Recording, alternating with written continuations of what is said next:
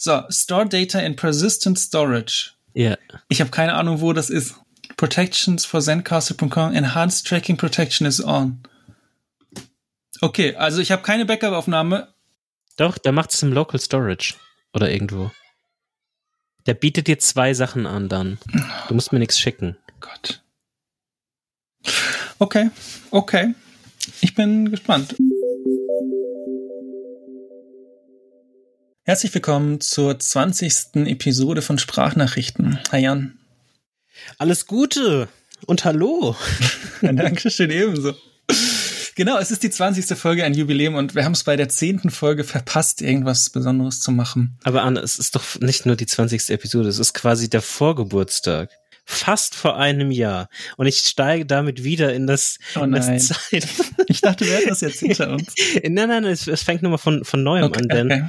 ähm, wenn diese Episode online geht, schreiben wir den 9. Februar 2021. Und wann ist die erste Sprachnachrichten-Episode online gegangen? Am 14. Februar Oh, 2020. Ganz knapp. Also sind wir so knapp vor unserem einjährigen Geburtstag, dass ich deshalb nochmal in diese sehr komische Zeitanalogien und äh, Zeitleisten eintreten wollte. Sehr cool.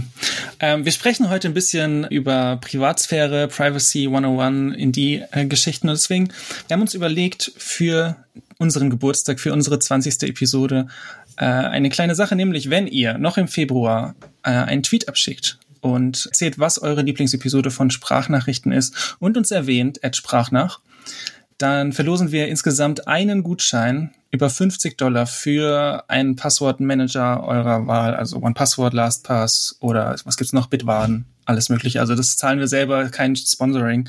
Deswegen dürft ihr es euch auch aussuchen. Genau, das gilt also bis zum 28.02., um jetzt mal ganz genau zu sein, 23.59 Uhr und 59 Sekunden äh, gilt es noch, ja. Und wie, wie, wie sagt man dann noch, okay, der Rechtsweg ist Ach so, genau, verklagt uns bitte nicht.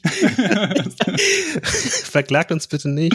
Ähm, und ja, wir haben dann hoffentlich ein, eine glückliche Zuhörerin. Ja. Damit ins Follow-up. Ja, ich hatte eine Sache, ich war mir nach der letzten Aufnahme, wo ich ein bisschen über das iPad Air und das Magic Keyboard philosophiert und liebevoll erzählt hatte, weil ich so glücklich damit bin, musste ich nochmal durch die letzte Episode hören, weil ich mir direkt nach der Aufnahme gar nicht mehr sicher war. Für dich ist es meistens so, nach der Aufnahme sind bei dir neue Ideen Mhm. im Kopf. Bei mir ist es meistens so, was haben wir eigentlich geredet?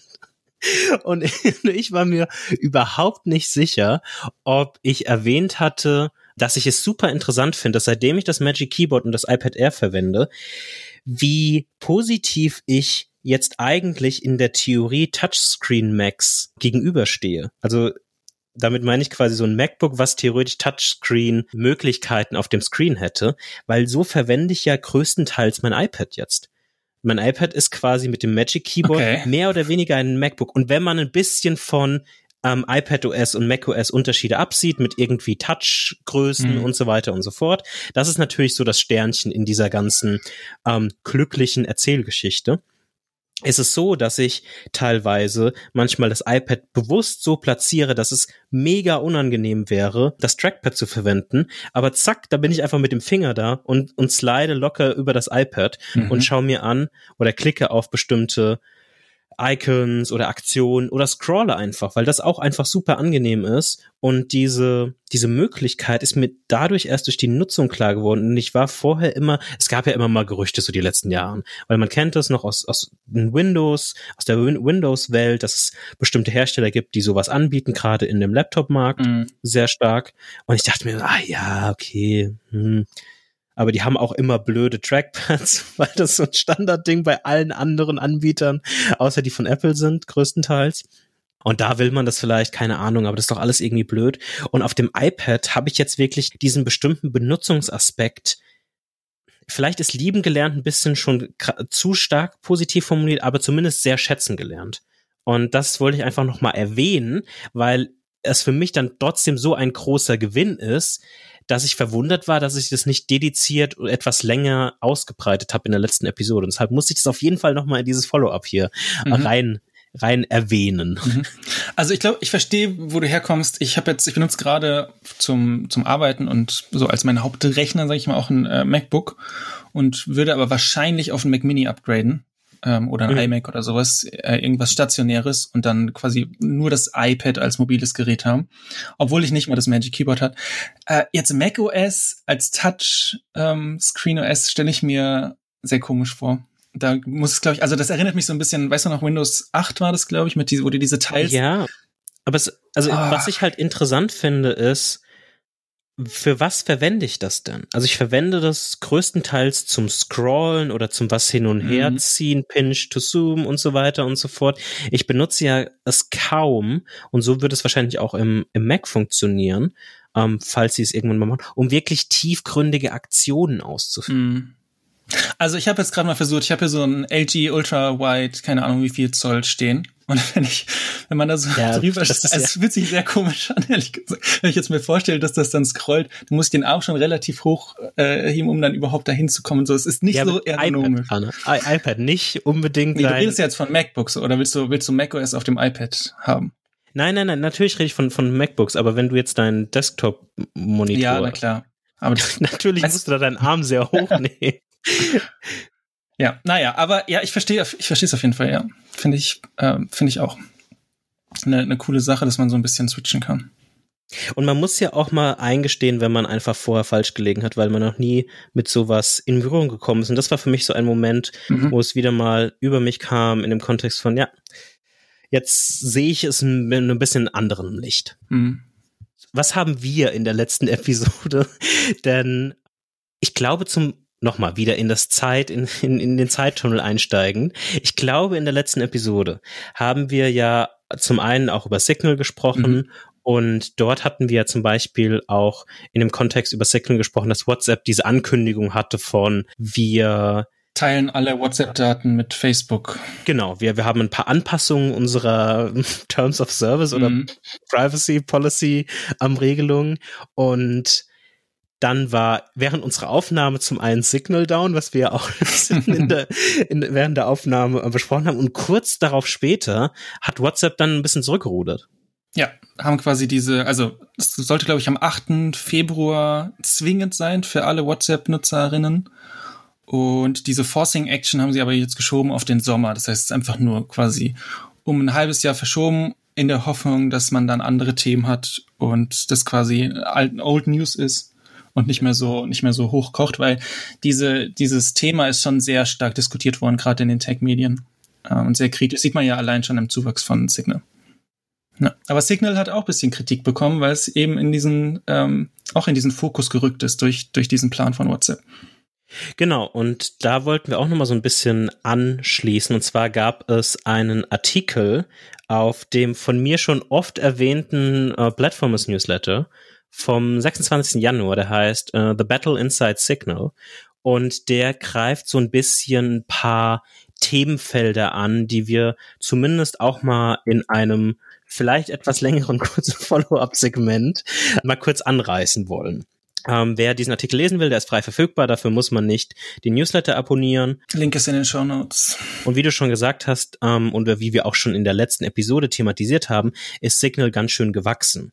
Also es, es, es, es ist anscheinend so, dass äh, Signal in kürzester Zeit, nachdem diese Privacy Policy Updates von WhatsApp angesprochen wurden, Signal in, wer, in wenigen Stunden allein zwei Millionen Nutzer Zuwachs hatte und die haben sich dann immer davor um, de, um die 20 Millionen Nutzer, sagt man anscheinend, ähm, aufgehalten mhm. ungefähr. Und in den ganzen, in dem ganzen Zeitraum danach waren die auf dem App Store, in, in, den App Stores überall auf den, auf der Nummer eins und mit überall um die 70 Länder.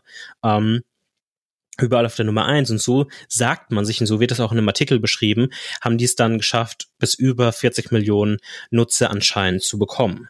Und dieser Artikel ähm, nimmt aber ein bisschen einen kritischeren Blick auf die ganze Geschichte. Und die haben da zum einen mit dem, dem CEO Moxie äh, Marlinspike gesprochen und zum anderen auch mit, mit ehemaligen Mitarbeitern von, von Signal gesprochen. Und eines der Dinge, die sich auf die Nutzer fokussiert, ist so ein bisschen das, kann man das Geschäftsmodell nennen?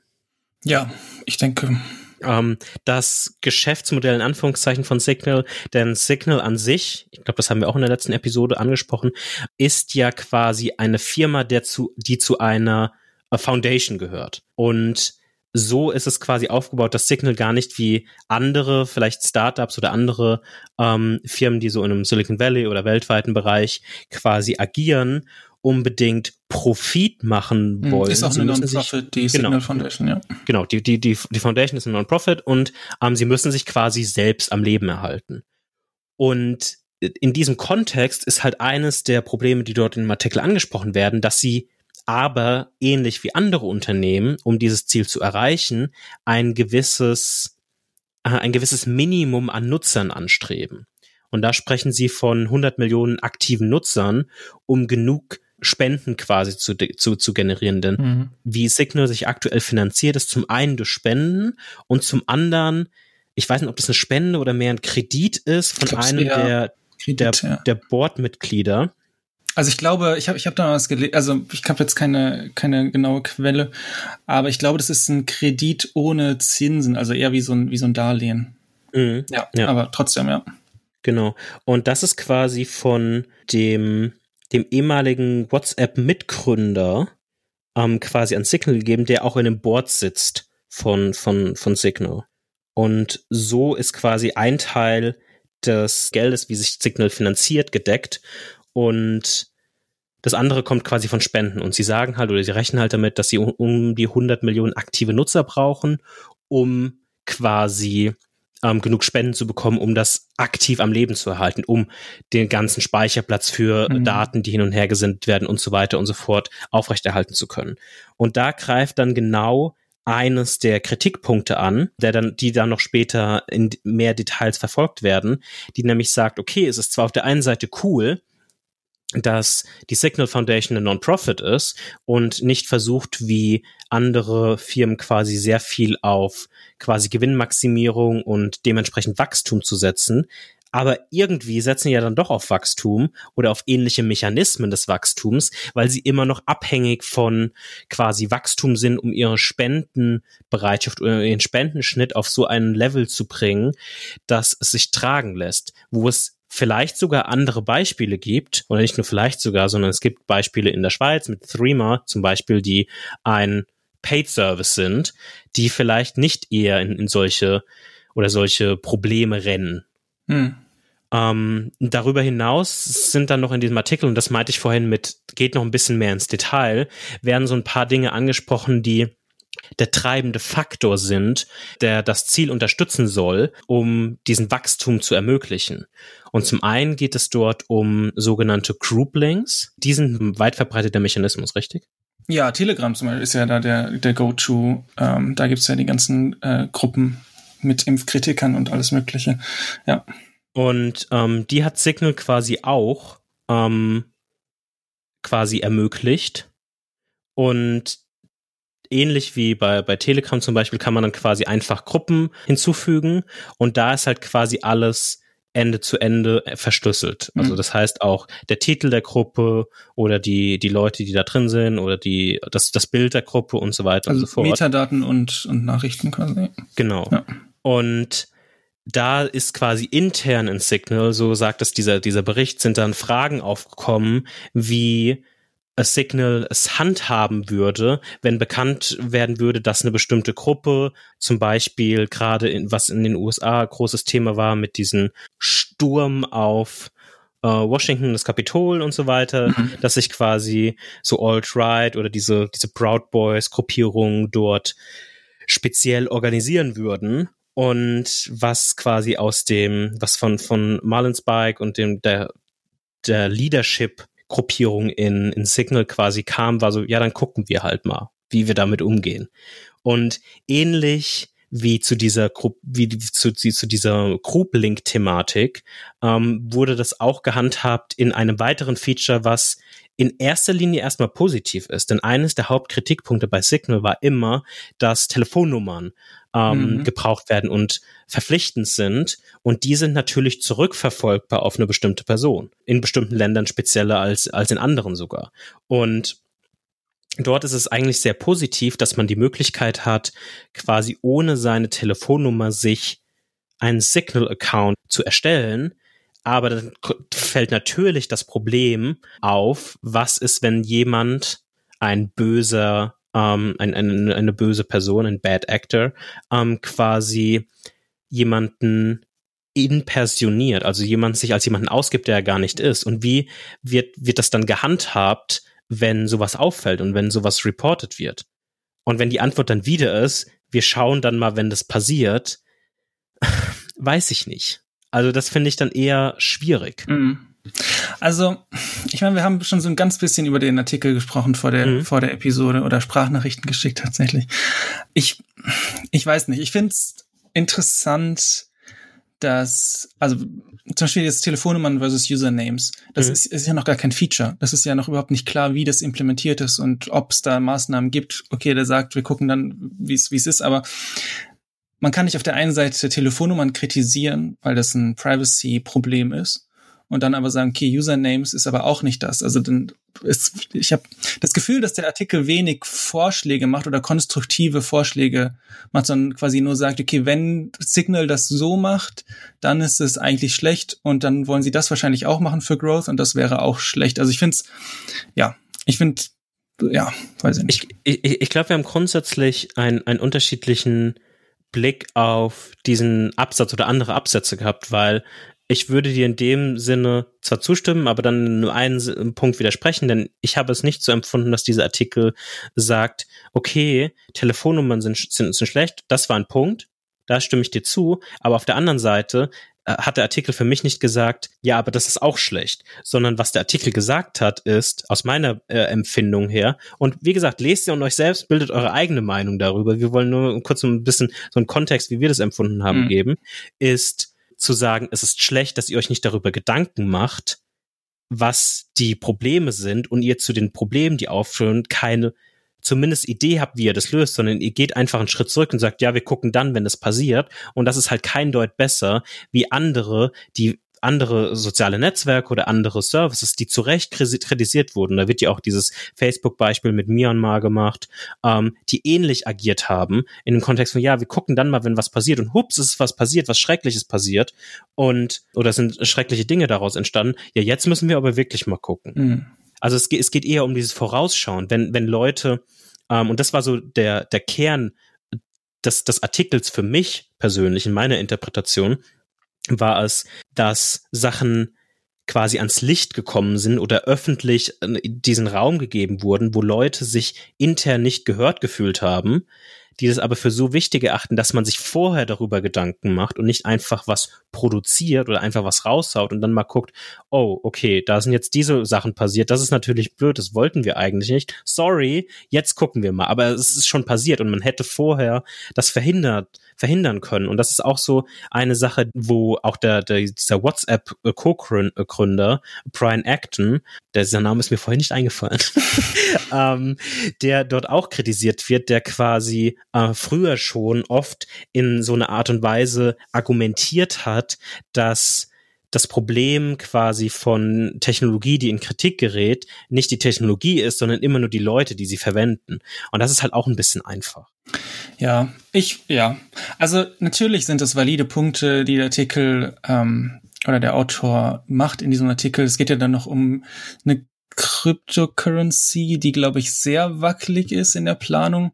Ja. Ähm, also das ist dann auch, sage ich mal, Spekulation. Ähm, ja, ich, ich finde es mir, für mich, ich hätte mich gefreut, wenn der Artikel alternativen oder konstruktivere Kritik gegeben hätte, als jetzt nur zu sagen, ja, Telefonnummern muss man vorsichtig sein, Grouplinks muss man vorsichtig sein. Also was ist denn, was ist denn dann die Alternative? Was macht man denn? Macht man das Feature einfach nicht? Dann hat man mhm. kein Growth und dann geht's dir dann, also das, das sagt er auch im, äh, im letzten Teil, im Part 4, dass der, der, der Appetit auf, auf Wachstum die, ähm, die Zukunft von Signal gefährdet, genauso mhm gefährdet aber kein Wachstum die Zukunft von Signal. Und das ist auch wieder das, ja, okay, es ist halt, es ist halt so, wie es ist. Also ich hab, ja, keine Ahnung. Ich will auch nicht zu kritisch sein. Ähm, es sind auf jeden Fall ähm, coole Insights, wie, wie das quasi in, in Signal abläuft. Ich hätte mir, wie gesagt, gewünscht, dass ein bisschen dann, dann, dass er sagt, dann lasst es bei Telefonnummern oder, also was macht man denn bei Username? Weil irgendwie, wenn du ähm, Identitätsdiebstahl verhindern willst, dann musst du ja Leute verifizieren, dann musst du ja sicherstellen können, dass diese Person die Person ist, die ähm, sie ausgibt zu sein. Und dann hat man wieder keinen Vorteil gegenüber Telefonnummern, weil dann kann man einfach das nehmen. Weißt du? Ja, also ich, ich, ich finde das interessant, dass du es dass du so siehst, weil, oder dass deine Erwartungshaltung an, äh, an den Artikel so war, mhm. dass du quasi irgendwie erwartet hast, dass zumindest irgendwelche Lösungsansätze vorgeschlagen werden. Mhm. Weil das war überhaupt nicht meine Erwartungshaltung, weil meine Erwartungshaltung ist, und so sehe ich halt eher grundsätzlich solche Art von Artikeln ist, das Ziel des Artikels ist nicht, eine Alternative vorzuschlagen, sondern das Ziel des, des Artikels ist, Öffentlichkeit zu schaffen für die Probleme, die Leute sehen oder die Probleme, die dann größer werden können, dass darüber eine Diskussion entstehen kann und dass hoffentlich Signal darauf aufmerksam wird durch den Druck, der daraus entsteht. Also das Hauptziel ist Öffentlichkeit zu schaffen, nicht Lösungen zu finden mhm. ähm, dafür. Mhm. Aber ja. lest den Artikel selbst ja. Und vielleicht haben wir irgendwann noch mal so, ein, so eine interessante äh, Diskussion zu einem ähnlichen Thema oder auch zu Signal. Und wenn sich was ändert in dem Signal-Thema, dann werden wir auf jeden Fall genau. noch mal einen, einen Follow-up-Bereich einstreuen. Ja, also das heißt nicht, dass ihr jetzt Signal löschen sollt, falls das irgendjemand so verstanden hat, bitte. Genau, bitte. das ist sehr gut, dass, dass du das noch mal erwähnst. Also das würde ich auch noch mal unterstreichen. Ich glaube, für uns hat da wenig dran verändert, es hat, es, ich fand es auch nur interessant, diesen, diese Aspekte zu lesen und ich stehe dem ich würde größten Teile der Artikel zustimmen, auch wenn ich persönlich natürlich keine Antwort darauf habe. Aber ich werde auch nicht von Signal dafür bezahlt, eine Antwort zu, zu haben, sondern ich, ich finde es aber grundsätzlich zu einfach zu sagen, ja, schauen wir dann, wenn es irgendwie schon, wenn das, wenn es schon in den Brunnen gefallen ja. ist. Wow. Ja, nee, das, das stimme ich dir auch zu. Das ist irgendwie ein bisschen einfach. Aber lass uns noch mal ein bisschen weitergehen und zu unserem Haupt schon von dir angeteasten ja. ähm, Themenfeld kommen und lass uns ein bisschen über Privacy reden. Und es ist auch eigentlich ein sehr schöner Übergang. Wenn wir schon von einem sehr privacy-focused Messenger kommen, können wir auch mal über andere Kategorien sprechen. Und wie wollen wir das angehen? Ja, wir haben so ein paar Punkte, also wir haben es überschrieben mit Privacy 101 und es sind einfach, sag ich mal, sehr grundlegende Dinge, die man in seinem Leben ändern kann, die sind sortiert nach äh, Aufwand. Das heißt, die ersten Sachen kosten euch sehr wenig und bringen aber äh, trotzdem, machen trotzdem einen Unterschied. Und am Ende reden wir dann drüber, wie, wie aufwendig das ist und ob das dann euch wert ist. Das müsst ihr dann selber entscheiden. Erster Punkt ist Updates. Sehr, sehr einfach. Updatet eure Geräte. Ich kenne so viele Menschen, ähm, irgendwie auf ihr Handy gucken und dann sehe ich so bei der Einstellung schon so eine rote Eins auf iOS, ne? Und dann weiß ich schon, oh je, wann war das letzte iOS-Update? Das war schon so zwei Monate was, her. was so. war die letzte Version? Ja, 12.4? Genau. Ja. Sah iOS schon immer so aus? Ist es nicht iOS 11 oder so? Solche, also so richtig viele. Und das ist echt kein großer Aufwand. Also das, jedes Update bringt Security Fixes. Ja. Ähm, und ja, es ist ein Knopf und dann hat man mal 20 Minuten sein Handy nicht. Und wenn man das nicht schafft, 20 Minuten sein Handy nicht zu haben oder sein MacBook oder sonst irgendwas, dann ist, so müsste man sich auch Gedanken machen, finde ich. Aber genau, also das ist ganz, ganz einfach. Man kann sogar bei iOS, bestimmt bei Android auch, äh, einstellen, dass das Gerät sich selber updatet, wenn es über Nacht am Strom ist und dann muss man gar nichts mehr machen, dann passiert es von alleine. Ja, genau. Ich glaube, da gibt's auch gar nicht so viel, so viel mehr zu sagen. Also es ist immer, ist immer gut. Natürlich vorher bevor ihr updatet, um sicher zu gehen, Backups machen. Ähm, ich hatte noch nie ein Problem nach dem Update, aber es ist immer eine gute Idee. Ja, aber nicht, dass wir irgendwann eine Mail bekommen mit, ihr habt gesagt, ich soll, ich soll mein wir iPhone haben gesagt, der Rechtslink ist ausgeschlossen. Das ja. gilt für die ganze Episode. Verklagt uns nicht. Genau, verklagt uns nicht und updatet eure Devices, nachdem ihr ein Backup gemacht habt. Okay, nächster Punkt. Äh, Suchmaschine. Ähm, Standard ist Google. Google steht auch im äh, Duden äh, als äh, als wer. Ja, Google trackt euch. Also das ist auch sowas. Das ist eigentlich weiß, glaube ich, jeder. Was gibt's für Alternativen? Es gibt sehr gute Alternativen. Ich benutze seit über einem Jahr. Ich kann es nicht genau sagen, aber nee, doch, ich kann es genau sagen. Seit über einem Jahr, ziemlich genau sogar. DuckDuckGo. Mhm. Und ich merke keinen Unterschied. Also es gibt sehr, also wenn ich sehr spezielle Anfragen habe, wenn ich was suche, was sehr, sehr schwer zu finden ist, dann probiere ich manchmal Google, wenn DuckDuckGo nichts ausspuckt und manchmal funktioniert das und Google findet das, weil die ein bisschen anders, mhm. anders funktionieren, aber 99,99 Prozent der Suchanfragen mache ich über DuckDuckGo und das funktioniert super, weil meistens klickt man sowieso auf das erste oder zweite Ergebnis, wenn man, mhm. wenn ehrlich seid. Und DuckDuckGo hat auch ein paar coole Features, also diese Shortcuts zum Beispiel, dass man Ausrufezeichen YouTube und dann einen Suchbegriff eingibt und dann sucht er direkt bei YouTube. Ja.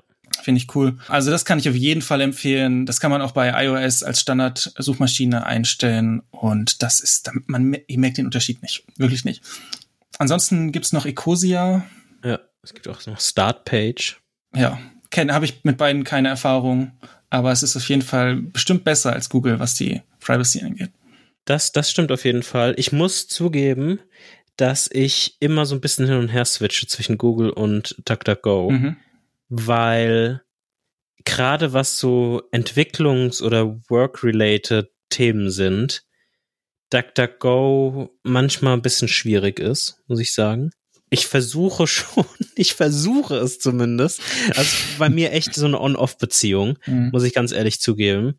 Ähm, aber wir sind ja, wir sind zwar dafür da, äh, Vorschläge zu machen, aber es sagt ja keiner, dass wir uns selbst dran halten müssen. Was ist denn deine Standardsuchmaschine? Ähm, auf iOS ist es äh, DuckDuckGo. Mhm. Und auf macOS ist es in Safari auch DuckDuckGo, aber im Firefox, was mein Work-related Browser quasi ist, mhm. ist es äh, Google. Aber habe ich ja auch gesagt, also bei sehr speziellen Anfragen oder gerade wenn es so in die Themen reingeht, da gibt es manchmal Bereiche, da ist, da ist Google noch besser. Und das ist auch okay, weil dann checkt euch Google, wenn ihr irgendwelche komplizierten weiß, weiß ich nicht, in welchem Gebiet ihr Google arbeitet. Weiß, ja, es ist dann auch Jede egal. Anfrage ist arbeitsrelated. Huiuiui. Der, genau. der hat viel zu tun. Ja. ja. Sehr gut. Um, ähm, aber wo findet Google eigentlich statt, Arne? oh, diese Überleitung ist ein Traum. In einem Browser, in eurem Browser, da sind wir schon beim nächsten Punkt. Ich habe vorhin mal gegoogelt. Nee, nicht gegoogelt. Guck, ich habe bei mir ist das auch im Watchits drin. Goat natürlich. Gott. Noch holziger geht's auch gar nicht. Äh, gesucht, goes, ja. recherchiert, wie viel, wie, wie so das, die Browser Market Share aussieht. Oh. Ähm, 70 Prozent Google Chrome. Hat mich schockiert, ehrlich gesagt. Aber nicht ist das für, für, für die, für die Technikfreunde unter uns? Ist das wirklich Google Chrome oder ist das nur Oh, jetzt also fragst du mich. Nein, nein, Google Chrome, nicht WebKit oder Blink oder wie auch immer die Ende ja, genau, heißt. Blink. Ja, okay. nee, ich glaube, ich glaube schon Google Chrome. Also Chromium meinte ich eher damit. Aber ja. Ja. Ich kann Sorry. jetzt zurückfragen. um die 70 Prozent plus minus ja. 10 Prozent, äh, keine Ahnung. Auf jeden Fall viele, also auf jeden Fall Mehrheit ähm, aller Nutzerinnen äh, nutzen Google Chrome. Und genauso wie die Google-Suchmaschine trackt euch Google Chrome. Das kann man ausschalten, wenn man Do Not Track irgendwie kompliziert aktiviert, aber ich wette, da gibt's Wege drumherum, dass euch Google trotzdem trackt und ich würde ihm auch allgemein nicht vertrauen. Deswegen auf Apple-Systemen würde ich Safari empfehlen. Das ist äh, super, also die, auch sehr starker Fokus auf Privacy jetzt mit der neuen Version. Genau. Also das ist bei mir auch wirklich so, dass ich äh, gerade auf allen meinen iOS und auch auf Mac-Geräten, was private Sachen angeht, immer Safari verwende, ja. weil es einfach auch schnell ist, snappy ähm, und verbraucht nicht viel Akku, wenn du mal auf MacBook bist oder so weiter. Und, und man so hat fort. den ganzen Quatsch mit Handoff und den Tabs Genau, genau. das ist, das ist richtig alles, gut. Ja. Ähm, für arbeitsrelated Sachen, nämlich Firefox, was aber auch eine gute allgemeine Empfehlung ja, ist, was, was sowas angeht. Und dann gibt es natürlich noch äh, weil ich vorhin Chromium angesprochen habe, gibt es noch Alternativen, die quasi die ähnliche Technologie zu Chrome verwenden, aber es ein bisschen anders machen. Also da gibt's so Brave und ähm, wie heißt das andere? Vivaldi? Mhm. Ähm, als Alternativen, die da mehr Fokus drauf legen, die aber auf einer ähnlichen Grundtechnologie zu Chrome quasi agieren oder auf der ähnlichen Technologie wie Chrome agieren. Mhm. Und wer es richtig haben will, nutzt natürlich Tor. ja. ja, was denn? Das muss man doch erwähnen. Sind wir, sind wir auch im Tor-Netzwerk zu finden, Jan, mit Sprachnachrichten? Kann man uns finden? Kein Plan. Müssen wir Sprachnachrichten.onion auf jeden Fall irgendwie. Machen wir irgendwann. Schreibt, schreibt uns auf Twitter, wenn ihr uns im Darknet hören wollt. Nein, aber einfach ein Tor-Browser ist, das kann man ja mal machen. Nein, auf jeden Fall. Nee, auf jeden Fall. Ich, ja, ich würde sagen, Safari und Firefox sind so, wenn ihr von Chrome kommt und euch es eigentlich egal ist, aber dann irgendwie sagt ihr, oh, Privacy ist mir schon auch wichtig, dann ist Firefox oder, oder Safari. Ich glaube, Vivaldi und den anderen habe ich schon wieder vergessen, den du vorgestellt hast. Brave. Die machen dann noch Brave, genau, die machen dann noch irgendwelche speziellen Sachen. Ja, alles besser als Chrome, würde ich sagen. Ja. Das, das ist der Abschlusspunkt dazu. Was steht als nächstes auf der Liste? Podcasting. Podcasting. Ich glaube, da haben wir ein sehr iOS-related Blick auf die, auf die Geschichte. Aber wenn ich, glaube ich, meine kleinen Android-Kenntnisse noch aus den, aus den Tiefen meines Gehirns rausziehen kann, würde ich, glaube ich, einfach mal ein, ein educated guess auf AntennaPod abgeben, was eine Open Source Sache, äh, Open Source Podcasting App ist. Und ich würde jetzt einfach mal behaupten, die sind bestimmt relativ privacy concerned. Kann auch falsch sein, aber verklagt uns nicht. verklagt uns nicht und wir sind eher die, ähm, wir sind eher für iOS zuständig und daher würde ich einfach mal ganz locker ähm, Overcast empfehlen. Ja. Die oder ich würde es abstufend machen. Ich würde erstmal sagen, alles, was auf einem RSS-Feed basiert. Also nicht Spotify. Ihr könnt es eh nicht auf Spotify hören, aber trotzdem ähm, nicht Spotify ähm, oder andere Sachen, die quasi nicht auf dem RSS-Standard oder die einen einfach normalen RSS-Podcast-Feed haben. Ähm, und was dann nochmal Overcast als Beispiel ganz cool macht, ist, ähm, dass sie zum Beispiel auf diesen Podcast, die du quasi abonniert hast, eine Privacy- und Tracking-Option anbieten. Und dann, wenn es zu dem, zu dem Hoster, da wo quasi die Podcast, MP3s oder was auch immer für eine Datei speichert sind, kann er dir noch ein bisschen Informationen darüber anbieten, wie sie tracken und so weiter und so fort auf den Basiserkenntnissen von Overcast. Mhm. Ja, kann ich, kann ich genauso unterschreiben. Overcast ist super. AntennaPod habe ich auch gehört für Android. Ich habe auch keinerlei Erfahrung. Ähm, ja, aber es gibt auch fast alle Podcasts, die es bei Spotify, wenn ihr jetzt ähm, bei Spotify eigentlich eure äh, Podcasts hört und nur für Sprachnachrichten irgendwas runtergeladen habt, die meisten Podcasts gibt es auch in der freien Welt, sage ich mal. Es gibt so ein paar Spotify Exclusives, kann man sich dann überlegen, ob man dann zwei zwei Clients hat. Aber ja, kommen wir vom Hören ins Lesen. Jan. Du hast dich gefragt, was ich damit meine. Gell? Ich habe null Punkte dazu. Ich hab, es ist komplett leer. Ich habe nur die Überschrift. Ich, ich bin gespannt. Lesen. Das kam mir heute, wie ich vor dieser Aufnahme das Mittagessen vorbereitet habe und kurz darüber gedacht habe, okay, was können wir zu den einzelnen Punkten so erzählen? Und dadurch, dass wir ähm, wieder heute kurz darüber gesprochen haben, dass wir die Zeit abonniert haben oder ich jetzt bald nicht mehr aber wir die Zeit abonniert haben, kam mir durch den Kopf, was ist denn der beste Weg, ohne irgendwelche Tracking und Informationen weiterzugeben, zu konsumieren, mit welch, über welche politisch, gesellschaftlichen oder andere thematischen Bücher und so weiter und so fort, Themen man sich informiert. Papier. es hört sich mega dumm und es ist natürlich schon ein bisschen übertriebener und ein bisschen paranoider. Aber ähm, es ist, glaube ich, also wenn ich jetzt wirklich über jemanden was herausfinden will, dann finde ich es doch super spannend, was du so für Artikel liest. Mhm. Oder was du so für Bücher liest oder was du dir markiert hast oder so weiter und so fort, um dann vielleicht irgendwelche Entscheidungen darauf basierend treffen zu können. Und deshalb wer ein Level tiefer steigen will, ich wollte es auf jeden Fall mal erwähnen, weil ich fand das dann irgendwie in dem Kontext so war mir auch nicht sofort irgendwie in den Kopf gekommen, aber ich fand es irgendwie ganz schlüssig dann doch. Mhm. Also ist wahrscheinlich die absolut Next Level Methodik, wenn man da daran auch noch denkt. Aber ich wollte es zumindest mal in der Liste haben. Ja, finde ich, ist aber ein guter Punkt. Also ich meine zum Beispiel jetzt, wir reden jetzt über die Zeit, äh, gibt auch andere Zeitungen, Süddeutsche, ist auch egal. Aber die Zeit kann man zum Beispiel auch als PDF runterladen und da gibt's dann auch kein Tracking. Also ihr müsst nicht immer den Online-Reader benutzen. Die, die meisten guten Zeitungen kann man auch, wenn man jetzt äh, kein Papiermensch ist, auch als PDF runterladen und da gibt's dann auch kein Tracking. Ja. Wenn ihr aber jetzt im Internet was lest und auf Webseiten surft, zum Beispiel auf süddeutsche.de, ich hoffe, das ist die richtige Domain, und süddeutsche.de oder wer, wer auch immer zeigt euch Werbung, dann checkt euch meistens die Werbung auch. Also eigentlich immer, solange ihr es nicht verhindert. Safari hat da und, und Firefox auch, haben da jetzt eingebaut ziemlich gute Tracking Preventions. Ja. Trotzdem würde ich, glaube ich, einen Adblocker immer empfehlen weil man damit dann auch die Werbung einfach gar nicht erst lädt.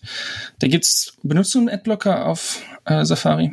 Ja, ich benutze zwei verschiedene mhm. ähm, oder habe Erfahrung mit zwei verschiedenen. Der erste, der ein bisschen simpler ist, ist Better Blocker.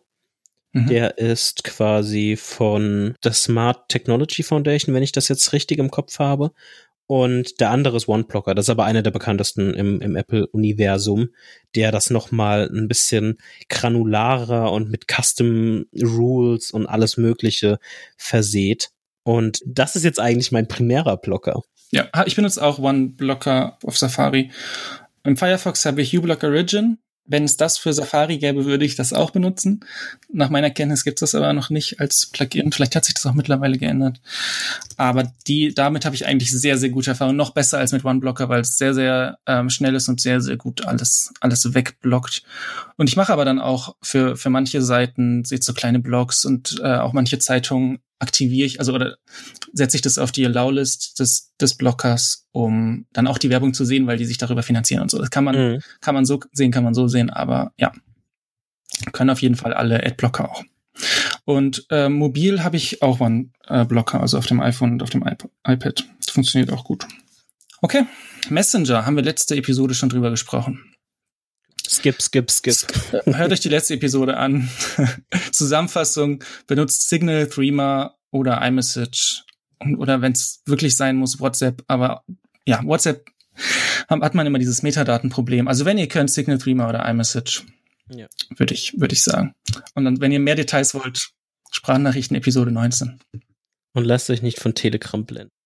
Genau, benutzt auf gar keinen Fall Telegram. Ähm, auch nicht für, wenn ihr, wenn ihr eine Impfgegnergruppe beitreten wollt. Wartet bis Signal die Group Links hat. Nein. Äh, so. Moving on. Geräteverschlüsselung. Ja. Ist, glaube ich, standardmäßig aktiviert, wenn ihr ein Passcode in eurem iPhone oder iPad habt. Ich rede jetzt gerade über, über mobile Geräte. Ich würde aber empfehlen, nicht also die meisten modernen Smartphones und Tablets haben entweder Touch ID oder Face ID oder ein Äquivalent auf Android-Geräten oder anderen Geräten, wie auch immer. Und da braucht man dann keinen vierstelligen numerischen Code, weil man den Code eben nicht so schnell eingeben muss. Das heißt, wenn ihr dann alphanumerischen Code nimmt, der irgendwie zehn Zeichen ist, muss ja nicht mal jetzt super viele Sonderzeichen sein oder sonst irgendwas. Es geht, also ihr könnt auch drei Wörter aneinander rein. Aber dieses, dieses Passwort wird zumindest auf iOS, ich denke bei Android ist es ähnlich, für die Verschlüsselung verwendet. Das heißt, je länger und besser euer Passwort ist, desto besser ist euer Gerät verschlüsselt. Und das, das war's eigentlich. Ich glaube, ich weiß gar nicht, ob man, das ob man die Geräteverschlüsselung deaktivieren kann auf iOS. Kann ich jetzt nicht sagen. Und auf, äh, auf dem Mac, wir reden jetzt sehr viel über Apple. Ähm, wir versuchen Android und, und Windows so ein bisschen einzubeziehen, aber wir haben da leider sehr, sehr wenig Erfahrung mit. Ähm, auf Windows gibt's BitLocker, das weiß ich. Auf macOS gibt's FileVault. Ist, glaube ich, auch standardmäßig an, aber es lohnt sich auf jeden Fall mal kurz zu schauen, ob ähm, es aktiviert ist. Ja.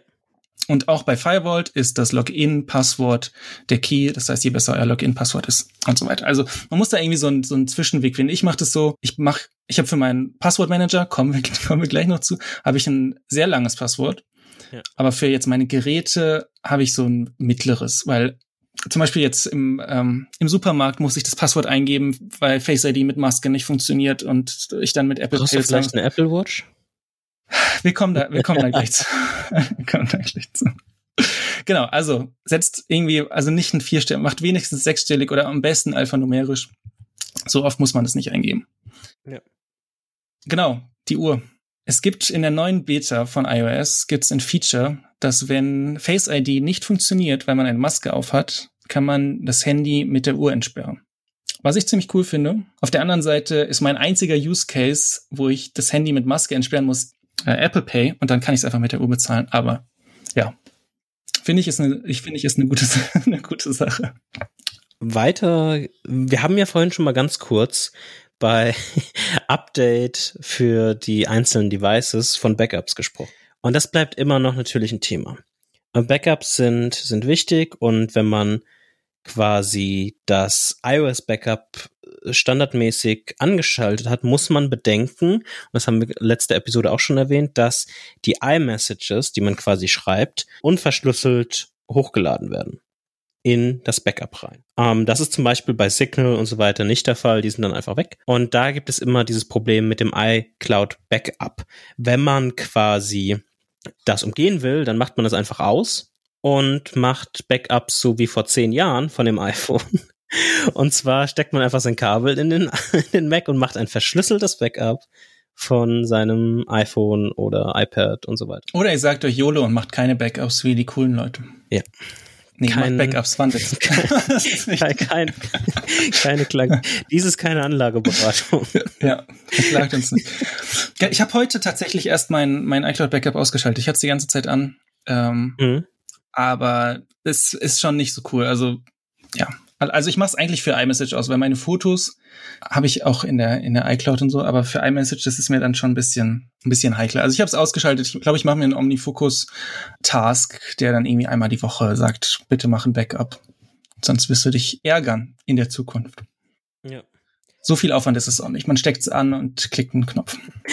In dem gleichen Bereich von Verschlüsselung haben wir ja auch schon mal hier unter Boxcryptor erwähnt. Und das wäre quasi so die Empfehlung, was Privacy angeht, wenn man nicht unbedingt Kontrolle speziell über so einen Cloud-Service hat, was man ja meistens nicht unbedingt hat, wenn man Dropbox oder Google Drive oder was weiß ich was verwendet. Mhm.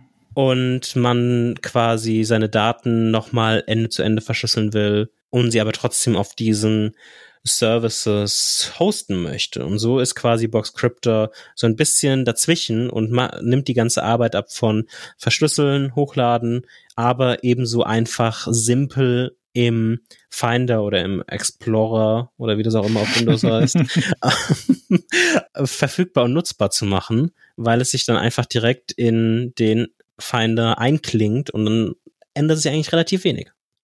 Ja, Boxcryptor kann ich auch wirklich sehr empfehlen. Wir sind jetzt nicht gesponsert oder sonst irgendwas, aber ich habe jetzt auch keine Alternative. Ich glaube, früher, was hat man früher benutzt? VeraCrypt, dass man dann so ein, das war aber dann, da hat man dann quasi eine Datei, die war dann 20 Gigabyte groß und das war dann der Container und da kann man die Sachen rein. Ich weiß nicht, ob es Boxcryptor äh, Alternativen gibt, aber ich kann es auf jeden Fall sehr empfehlen. ist, glaube ich, auch Cross-Plattform. Und wie Jan schon gesagt hat, ist, ihr installiert es, ihr müsst euch das Passwort natürlich merken, sonst, sonst ist es blöd. Ähm, und dann habt ihr aber eigentlich keine Nachteile, weil es gibt für alles Apps, ihr könnt es im Finder, ihr könnt es im, äh, auf iOS in der Dateien-App, könnt ihr eure Dateien abrufen und habt aber trotzdem den Komfort einer Cloud, dass ihr nicht, weiß ich nicht, was, was sind die Alternativen, das lokal auf einem NAS habt, was dann, wenn die Wohnung ja. abfackelt, auch weg ist. Ja. Die Vorteile der, der Cloud ohne die Nachteile, dass eure Daten auf irgendwelchen US-Servern äh, liegen. Genau. Und es ist, wie gesagt, wie du schon gesagt hast, auf allen möglichen Plattformen, also Windows, macOS, Android, iOS und so weiter und so fort, verfügbar. Und ich mache es zum Beispiel sogar so, dass ich zwar meine eigene Nextcloud-Instanz habe, aber darauf nochmal Boxcryptor quasi mhm. Zusätzlich laufen habe. Also das Nextcloud ist bei mir zwar nicht selbst gehostet, sondern bei ähm, einem Anbieter, der Hetzner heißt, aber ähm, es ist trotzdem quasi, ich bezahle quasi für den Space und es ist mir und wenn ihr euch jetzt Postscriptor installiert habt und ihr habt euch irgendwie ein Passwort ausgedacht und das da reingegeben und dann denkt ihr, was mach, was mache ich jetzt mit diesem Passwort? Schreibe ich es mir auf einen Zettel und klebe ihn an meinen Monitor? Nein, ihr benutzt einen Passwortmanager. Auch sehr, sehr wichtig. Ähm, ist, glaube ich, auch ich weiß nicht, ich bin manchmal schockiert, wie wenig Menschen äh, außerhalb dieser Tech-Bubble Passwortmanager benutzen und einfach das gleiche Passwort überall haben, ja. immer noch. Ich, ich glaube, also es ist auch dadurch, dass wir es nach Aufwand sortiert haben, es ist relativ weit unten, mhm. aber nach Wichtigkeit will es ziemlich weit oben, Top ja. 3 wahrscheinlich sein. Auf jeden Fall, weil es einfach, also selbst den Fall von, ihr habt euch ein langes Passwort aus, nein, ihr habt euch einfach kein Passwort ausgedacht, sondern ihr habt euch eins generieren lassen. Schön 35, 40 Zeichen, zwei, drei Symbole drin, mhm. drei, vier Zahlen drin, und OnePassword macht einfach, legt einfach los oder andere äh, Passwortmanager. Ähm, da gibt es ja LastPass oder Bitwarden und so weiter und so fort. Wir haben sie schon vorher Dashlane. Dashlane. Und ich persönlich nutze OnePassword quasi und da habe ich quasi alles drin. Da habe ich hunderte von Passwörtern drin. Da habe ich auch andere Dokumente, die quasi über nur Passwörter hinausgehen. Da habe ich auch meine mhm. Two-Factor Authentication Codes drin und das ist alles übernommen. Das wird einfach so eine komfortable Nutzung, um sicher verschiedenste Services nutzen zu können, weil einfach so viel Intelligenz mittlerweile in diesen Produkten äh, sitzt und steht, dass ähm, sie noch da über dieses alleine, oh, Passwort generieren oder Passwort speichern und Passwort mit einer Extension in die Inputfelder legen, hinausgeht, sondern die haben jetzt so viele kluge Verknüpfungen auch zu Datenbanken, wo ähm, geleakte Passwörter und E-Mail-Adressen sind und die sich dann automatisch darauf hinweisen von, hey, bei dem Service ist letztens eine Datenbank irgendwie abhanden gekommen, vielleicht sollst du da mal dein Passwort ändern und so weiter und so fort, was das einfach alles super, super einfach und sicher macht. Wir nutzen auch ein Passwort, würde ich auch ähm, auf jeden Fall empfehlen, wenn ihr euch da einen Account habt oder schon einen Account habt, dann achtet darauf, dass ihr auf den EU-Servern seid, weil da nochmal andere rechtliche Regeln gelten als äh, auf dem OnePassword.com US Servern, was jetzt diese ganzen Datenhaltung und alles angeht. Und vor allem, ich meine, Datenhaltung würde ich OnePassword, äh, glaube ich, vertrauen, dass, dass sie das ordentlich machen, aber was jetzt ja Zugriff und solchen Kram angeht. Und ein Tipp, das Masterpasswort muss natürlich ziemlich lang sein. Äh, weil das ist quasi euer einziges Passwort. Deswegen heißt übrigens das eine Programm auch OnePassword, weil man sich nur noch eins merken muss. Und um das lang zu kriegen und nicht zu vergessen, gibt es einen Tipp, dass ihr einfach einen, euch einen Satz ausdenkt und dann diesen Satz hinschreibt. Und da kommt ihr sehr schnell auf ähm, viele Wörter. Natürlich macht es Sinn, eigentlich einen Satz zu machen, der keinen Sinn ergibt. Am besten einfach random Wörter aneinandergereiht. Da kommt ihr aber dann sehr schnell, also ich glaube, mein Passwort, also ich mache das, ähm, hackt mich nicht. mein Passwort ist, glaube ich, über 60 Zeichen oder sowas. Als, als Beispiel, wie ist denn dein, dein Satz? Warte mal, es gibt, es gibt zum Beispiel bei OnePassword auch die Möglichkeit, dass man sich das generieren kann. Das sind dann äh, einfach englische Wörter mit einem Minus geteilt. Und das kann dann sowas sein wie Podcast, Message, Task Manager, irgendwas. Also einfach random Wörter. Das ist jetzt sogar alles so ein bisschen in einem Thema, aber einfach komplett random. Ist auch egal. Es dauert trotzdem am Handy ein bisschen. Also man, also am Handy ist es so, am iPhone, dass man nach einem Neustart einmal das Masterpasswort eingeben muss. Und danach ist aber alles, jeder Login-Vorgang, alles ist schneller, als wenn ich das Passwort eingeben würde, was ich da hinterlegt habe, selbst wenn es ein einfacheres Passwort wäre. Weil es wirklich, dann ist es schon vorgeschlagen in der Tastatur, man tippt drauf, kurz Face-ID und dann ist man eingeloggt. Ja. Blöd ist es nur, wenn man an der Kasse steht und sein Masterpasswort eingeben muss und man hat 60 Zeichen und vertippt sich. Naja, ist auch schon passiert. Ähm, ja.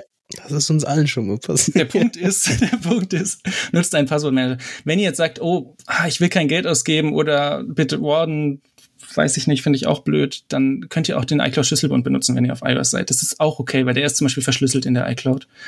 Kann man auch machen. Er hat nicht den ganzen Komfort, den Jan jetzt schon angesprochen hat, ist aber besser als äh, das gleiche Passwort überall oder das gleiche Passwort dann bei dem einen Service mit einem Ausrufezeichen und mit bei dem anderen mit einem Fragezeichen. Alright. Nächster Punkt. E-Mail. Was nutzt du für E-Mail? Welchen äh, Anbieter? Ich nutze mehrere Anbieter. Mhm. Ähm, einmal habe ich meine schon seit Jahren, Jahren, Jahren, Jahren meine Standard Apple iCloud oder AdMe E-Mail-Adresse. Mhm. Und darüber hinaus habe ich dann noch meine auf meiner eigenen Domain basierende ähm, E-Mail-Adresse, die bei Fastmail gehostet. Und Fastmail ist ein Anbieter, der quasi E-Mail, aber auch sowas wie Adressbuch und äh, Kalender äh, quasi managt. Und dann hat man quasi einen Service, der das alles für einen in die Hand nimmt, der, ähm, wenn man will, ein gutes Webinterface hat, aber der auch einfach super easy und einfach integrierbar ist in alle diese Mail oder Kontakte oder Kalender-Apps, die man halt so am Laufen hat. Und dafür bezahle ich ja schon, ich glaube bestimmt schon vier, fünf, sechs Jahre, mhm. einfach jährlich einen kleinen Beitrag, habe keine Werbung, habe so einen, einen, schönen Service, der sich auf irgendwas fokussiert und das einfach gut macht, der so gut wie nie irgendwie Probleme hat oder down ist oder irgendwas in, in dem, in dem Spektrum irgendwie kaputt geht. Und soweit ist das für mich alles super, muss ich sagen. Mhm. Wir sind auch bei Fastmail. Ich bin auch sehr zufrieden. Vor allem Custom Domains finde ich sehr cool will ich irgendwie nicht mehr missen mit E-Mails, weil man da sehr unabhängig ist von, von dem Anbieter selbst. Ich könnte jetzt irgendwo hinwechseln, niemand wird es merken. Und die Values stimmen auch bei Fastmail. Also es ist ein sehr starker Fokus auf Privacy und äh, deine Daten gehören dir und den, den ganzen Kram. Es gibt aber auch, also es ist auch nicht perfekt. Also zum Beispiel sind die in Australien, Australien ist Teil von den Five Eyes, dieses äh, Abkommen, Geheimdienstabkommen. Und die haben keine Ende-zu-Ende-Verschlüsselung. Die Daten werden zwar verschlüsselt auf den Servern, aber im Prinzip kann Fastmail, wenn die Daten am Server ankommen, die Daten lesen. Und die werden auch in den USA gespeichert. Und das sind alles Sachen, ja, ist jetzt nicht perfekt. Es gibt Alternativen, zum Beispiel Posteo ist so eine deutsche Alternative auch. Ja. Muss ich auch ganz ehrlich sagen, Posteo wäre etwas, würden die eigene Domains anbieten, was mhm. sie nicht machen, was sie auch explizit beschreiben. Ja. Ähm, also sie haben in ihrem FAQ, kann ich Posteo mit eigenen Domains verwenden? Und nein. sie sagen ganz sehr nein. Ja. ähm, wir sind ein E-Mail-Anbieter mit einem besonders datenschutzorientierten Konzept. Um, ähm, und dann geht das so ein bisschen weiter und sie erklären, warum sie das nicht machen und so weiter und so fort. Und besonders ähm, oder einer der Hauptpunkte ist, dass quasi eigene Domains auf Name und Anschrift einer Person registriert werden müssen. Und das musst du quasi nicht machen ähm, bei Posteo. Und deswegen bieten die quasi ganz vielen Domains an, die du, von denen du quasi auswählen kannst, die immer dann Posteo, was weiß ich, .eu ja. oder .de. Finde ich jetzt, finde ich jetzt als Grund bisschen schwach, weil das ist ja dann meine Entscheidung, ob ich die Domain und es gibt ja auch Who is Privacy, also Protection und sowas. Also ja. Posteo, aber wenn euch das egal ist, wenn euch Domains egal äh, sind, dann holt euch Posteo. Ja. Ist, ist glaube ich, eine, eine Empfehlung, auch wenn wir es nicht genutzt haben. Ich habe schon von, von vielen Leuten gehört, dass das gut ist. Proton Mail gibt's auch, die machen auch gute Sachen, die äh, sitzen, glaube ich, in der Schweiz. Ja, korrekt. Wichtig ist, so wie bei, wie bei dem Browser auch, nutzt einfach kein Google-Produkt. Also nicht Google Mail nutzen. Das ist so das Wichtigste. Dann so GMX und was gibt's noch, Web.de und sowas würde ich jetzt auch von abraten, weil das ist auch so viel Werbung und so viel ähm, von, von dem ganzen Kram. Äh, Definitiv. Ja. Und wer, wer eine gute Hipster-Lösung haben will, oh. der, der kann auch Hey verwenden. Man muss sich halt nur dran gewöhnen, dass es nicht Inbox, sondern Imbox heißt. Aber sonst sollte es auch ganz okay sein. Schreibt mir an Arne. Ich hatte zwischendurch arne.hey.com, aber ich habe es nicht gekauft. Für was kostet es 100 Euro und ich kann nicht mal irgendwie einen eigenen E-Mail-Client verwenden. Das, genau, das kostet, das, das kostet 100 Euro im Jahr. Man kann nicht einen eigenen E-Mail-Client Oder eine Domain. Oder, ja. naja, es ist egal. Es ist trotzdem, ich finde, es sind schon ein paar gute Ideen drin, was, was so E-Mail angeht. Ein bisschen, ein bisschen anders gedacht. Wir befinden uns langsam auf der Zielgeraden und müssen wir VPN erklären? es ist eine technische Lösung, wo man verschlüsselt zu einem Server hintunnelt.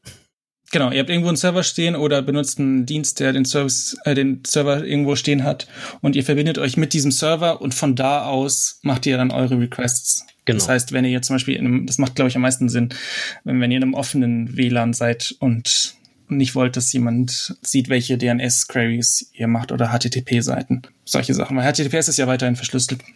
Genau. Und eine weitere Sache, wo das oft auch manchmal zum Einsatz kommt, ist, wenn man irgendwie seinen Standort verbergen will vor irgendwelchen Servern und so weiter und so fort. Da gibt es verschiedene Möglichkeiten, aber eine Möglichkeit in dem Kontext, wo, das habe ich zum Beispiel früher oft gemacht, wie Netflix noch nicht in Deutschland war, da ähm, habe ich zum Beispiel VPNs verwendet, um dem Server zu sagen, hey, ich bin in Amerika, obwohl ich nicht wirklich in Amerika war.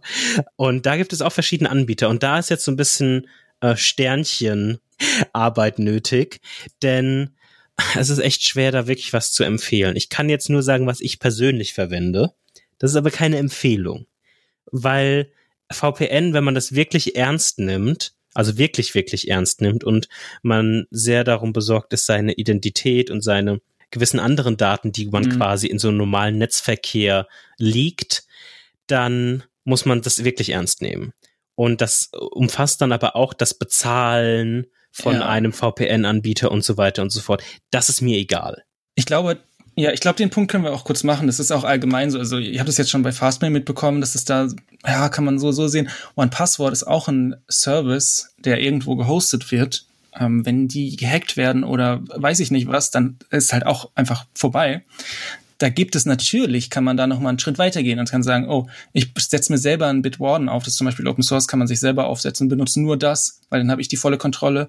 Ich mache mein E-Mail selber oder benutze ProtonMail oder Posteo, die das dann komplett verschlüsseln. Ich benutze gar kein iMessage, weil mir das Risiko zu hoch ist, sondern nur Signal oder, also man kann da das beliebig skalieren, wie, wie wichtig das euch ist. Also wir machen, glaube ich, so ein, also jeder macht irgendwie einen Kompromiss. Ja. ja. Ähm, und ich habe auch kein VPN. Ich habe ich hab ein VPN und ich verwende ihn auch eigentlich relativ oft, muss ich sagen. Und was ich aber mache, ist, ich gehe nicht zu, weil VPN ist auch so ein Thema, was oft, was man auf den Podcasts hört, gerade in englischsprachigen Podcasts, genau, mhm. Sponsorings, was man auch oft in YouTube-Videos sieht und was erste Regel von mir ist nicht weit die weg. benutzen. Ja, erst, nicht die benutzen. Ähm, und ich bin schon sehr lange bei, ich glaube, das schreibt, das spricht man Asire VPN aus oder sowas. Ähm, ist ein schwedischer Anbieter und der ist aus einer technologischen Sicht relativ gut. Also der benutzt ähm, sehr äh, moderne Standards und der integriert sich sehr gut in ähm, Systeme oder VPN-Applikationen. Also der benutzt halt äh, OpenVPN und ähm, WireGuard und so andere Oh, nice. Mhm. ähm, äh, Standards und Technologien und ist preislich okay. Da zahlt man irgendwie knapp über drei Euro im Monat für und hat halt so ein paar Optionen. Also man kann irgendwie, sagen wir, zwischen 10 und 20 irgendwie Standorte, auf, zu denen man sich verbinden kann. Und das ist alles, was ich irgendwie haben will. Aber ich habe jetzt, ich bezahle jetzt zum Beispiel den Account, ich habe den nicht jetzt komplett privat, also komplett privatsphäremäßig ausgedacht und bezahle den irgendwie mit Bitcoin oder so, sondern ich bezahle Mhm. den einfach ganz normal, weil das nicht mein Ziel ist. Mein Ziel ist es dann nur, manchmal quasi VPN ähm, Möglichkeiten zu haben, wegen verschieden- verschiedenen Anwendungsfällen. Und das war's. Es geht mir nicht da unbedingt darum, für Asire VPN quasi keine Person zu sein, ähm, sondern ich benutze es einfach nur so. Und dann ist das für mich auch alles in Ordnung. Aber sie sagen natürlich auch wie jeder, ähm, dass sie quasi nicht loggen und so weiter und so Mhm. fort. Was aber bei ihnen, was ich sehr positiv finde, dass sie wirklich ihre eigenen Server haben Mhm. die sie äh, wirklich verwalten. Also sie haben wirklich Hardware rumstehen und nicht irgendwo was gemietet, wo dann irgendwie Ja. ihr Service drauf läuft. Ja.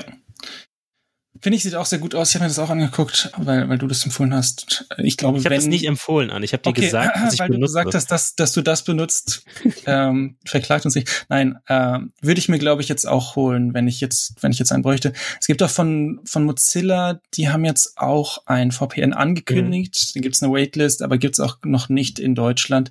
Das wäre auch eine Firma, denen ich, glaube ich, vertrauen würde. Und das ist auch wieder der Punkt, man, ihr müsst eurem VPN-Anbieter vertrauen, sonst bringt das Ganze nichts. Ja. Weil dann spioniert der euch aus und nicht irgendwie euer Nachbar, weil, ach, ist auch egal. Auf jeden Fall. Genau. Ihr müsst, ihr müsst, ihr müsst den Services vertrauen. Wenn ihr den Services nicht vertraut, dann, dann benutzt sie nicht. Last but not least. Wir haben es fast geschafft. Social Media. Habe ich auch keinen einzigen Punkt wieder. Das ist wieder deine Sache. Dann lass mich kurz ähm, über Alternativen sprechen, die mehr sich mit Privatsphäre beschäftigen. Und da gibt es für, für Twitter sowas wie Mastodon und so weiter und so fort. Oder für Instagram gibt es da sowas wie, ähm, oh, jetzt habe ich den Namen. Pixelfett. Pixelfett, genau. Aber worauf ich eigentlich hinaus wollte, ist, das beste Social Media ist deine eigene Webseite. Und der beste Ort, Kontrolle über seine ähm, Daten und über seine Sachen, die man so publiziert zu haben, ist seine eigene Webseite. Und dabei wollte ich es eigentlich auch belassen. Ich Beste wollte Social Media ist kein Social Media.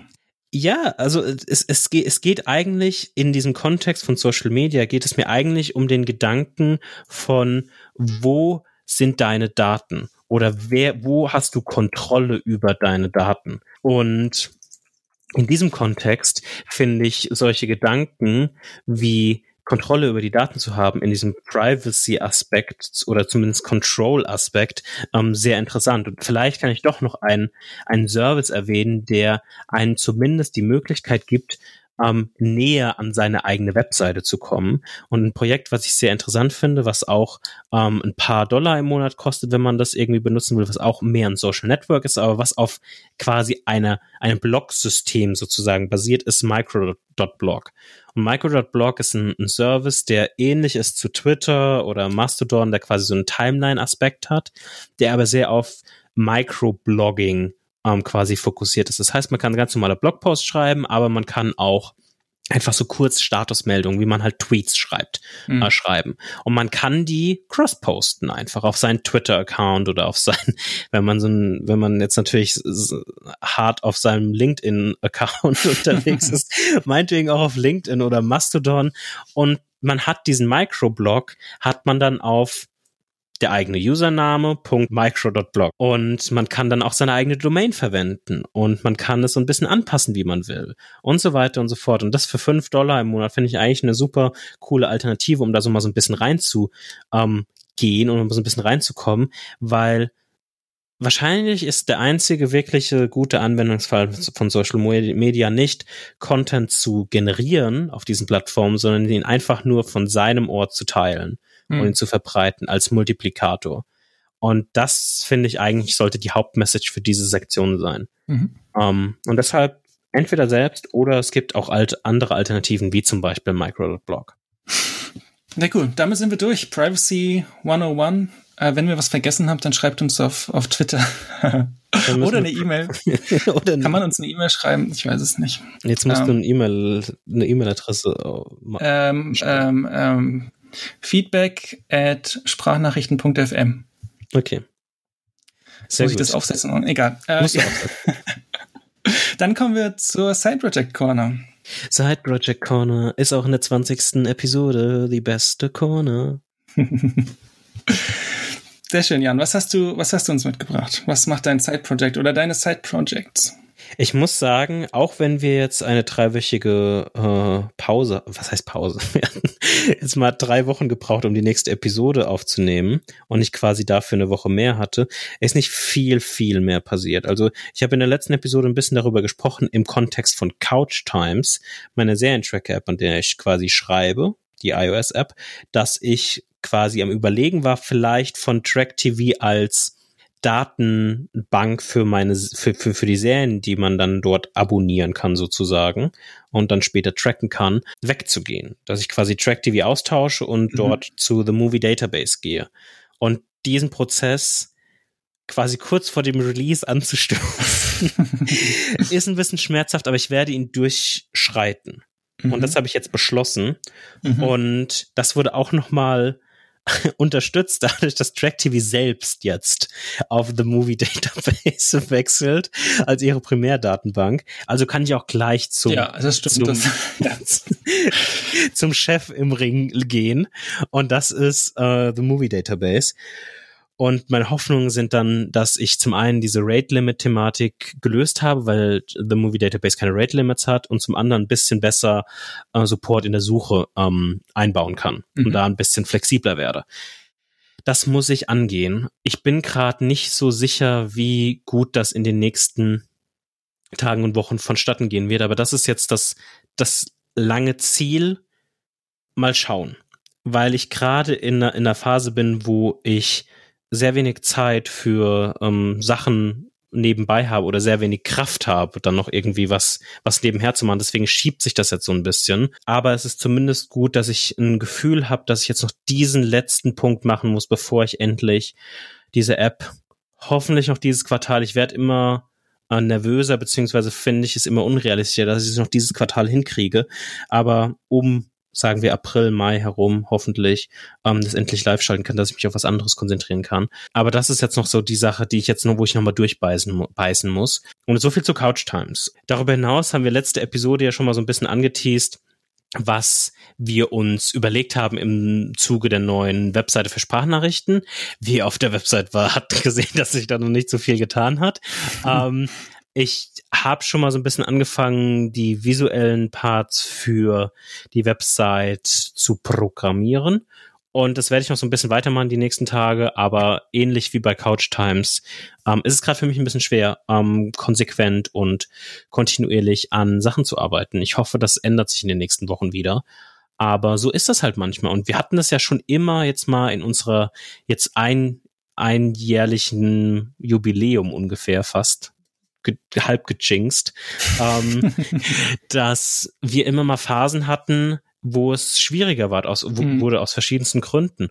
Und das ist auch ein wichtiger Aspekt, um ähm, quasi die Ernsthaftigkeit oder die Ehrlichkeit in Side Projects und speziell im Side Project Corner hochzuhalten. Also von dafür, von daher ist es so, dass ich gerade nicht in einer sehr produktiven Phase stecke, aber die wird auch wieder vorbeigehen.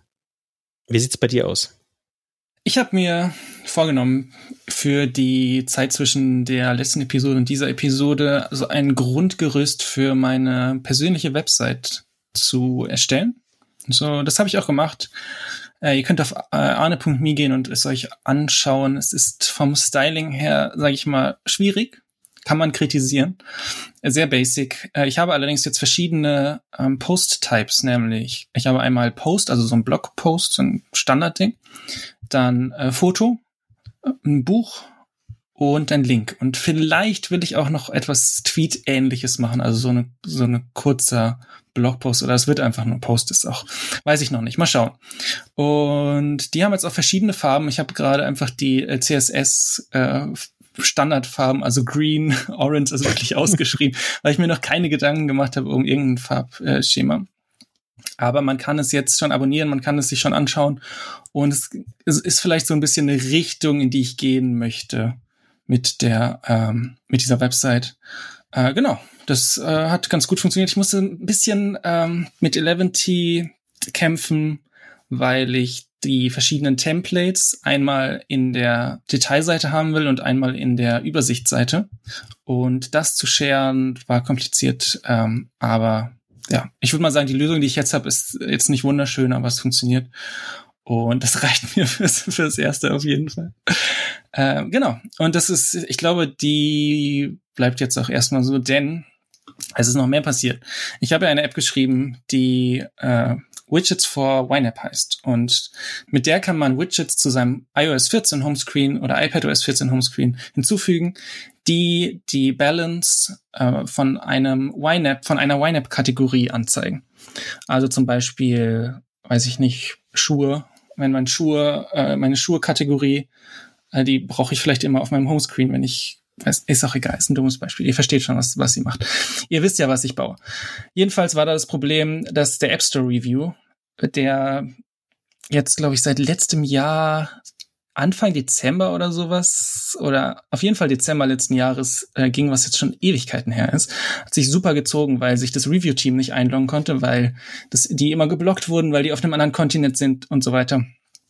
Ähm, und ich habe letzte Episode schon spaßeshalber gesagt, dass ich äh, Zwei-Faktor-Authentifizierung aktiviere, weil da genau dieser Check nicht ist und man nicht geblockt wird. Und eine Website baue, die den Code einfach anzeigt. Ich habe es, glaube ich, ein oder zwei Tage später habe ich es einfach gemacht. habe eine Website ge gebaut, weil es ist wirklich nur ein Demo-Account und der, ich meine, der Zwei-Faktor, die Zwei-Faktor-Authentifizierung ist quasi jetzt, bringt jetzt nichts mehr, weil man auf eine Website gehen kann. Klar muss man noch die URL wissen und sowas. Ist auch egal. Ist mir sowieso komplett egal, weil da keine privaten Daten oder sonst irgendwas drin ist. Hat super funktioniert. Tag später war die App approved. Ich warte jetzt gerade noch auf Rückmeldungen von meinem Steuerberater, weil es mit den US-Tax-Forms, ähm, da bin ich mir bei was sehr unsicher. Und die haben, wie ihr vielleicht wisst, gerade sehr, sehr viel zu tun, weil alle Corona-Hilfen ja über den Steuerberater laufen müssen und so weiter. Das heißt, da bin ich so ein bisschen geblockt. Und ähm, dazu kommt, dass ich auch zu langsam war mit meiner App. Und es gibt schon eine andere App, habe ich letzte Episode schon erzählt, äh, die Widgets für YNAB anbietet. Und YNAB kann mittlerweile auch Widgets. Ähm, ja. RIP. nein, nein. Year of Focus, Jan. Mein Yearly Team, Year of Focus. Ich werde die trotzdem in den App Store stellen und ich muss mich dann äh, diversifizieren. Dann muss ich eben andere Widgets machen, die YNAB nicht kann und die die andere App nicht kann. Und ich habe zwar keinen Bock drauf, aber Year of Focus erwartet es von mir. Deswegen werde ich bis zur nächsten Episode ein weiteres Widget hinzufügen. Hoffentlich im App Store sein. Oh, das ist nicht Year of Focus, it's Year of Stubbornness. Nein, aber es bringt, guck mal, wenn ich die App jetzt in den App Store äh, stelle, was, was haben Menschen für einen Vorteil, die App zu kaufen? Eigentlich nicht wirklich irgendein. Deswegen. Ja, ja, ich weiß. Ja. Ihr Fokus, ja. Und zusätzlich will ich eine Seite der neuen Sprachnachrichten äh, Website dynamisch machen oder jedenfalls ein Großteil, so viel wie möglich ist. Also es werden wahrscheinlich nicht alle Parts möglich sein, aber dass man da, dass ich da auf jeden Fall, oder anders gesagt, ich will damit anfangen. Ich will, ich will mal irgendwas gemacht haben. Das ist mein Ziel bis zur nächsten Episode. Wie viel ich dann geschafft habe, werden wir dann äh, nächste Episode sehen. Genau, damit sind wir schon am Ende. Danke fürs Zuhören und bis zur nächsten Episode. Ciao, Jan. Ciao, Arne.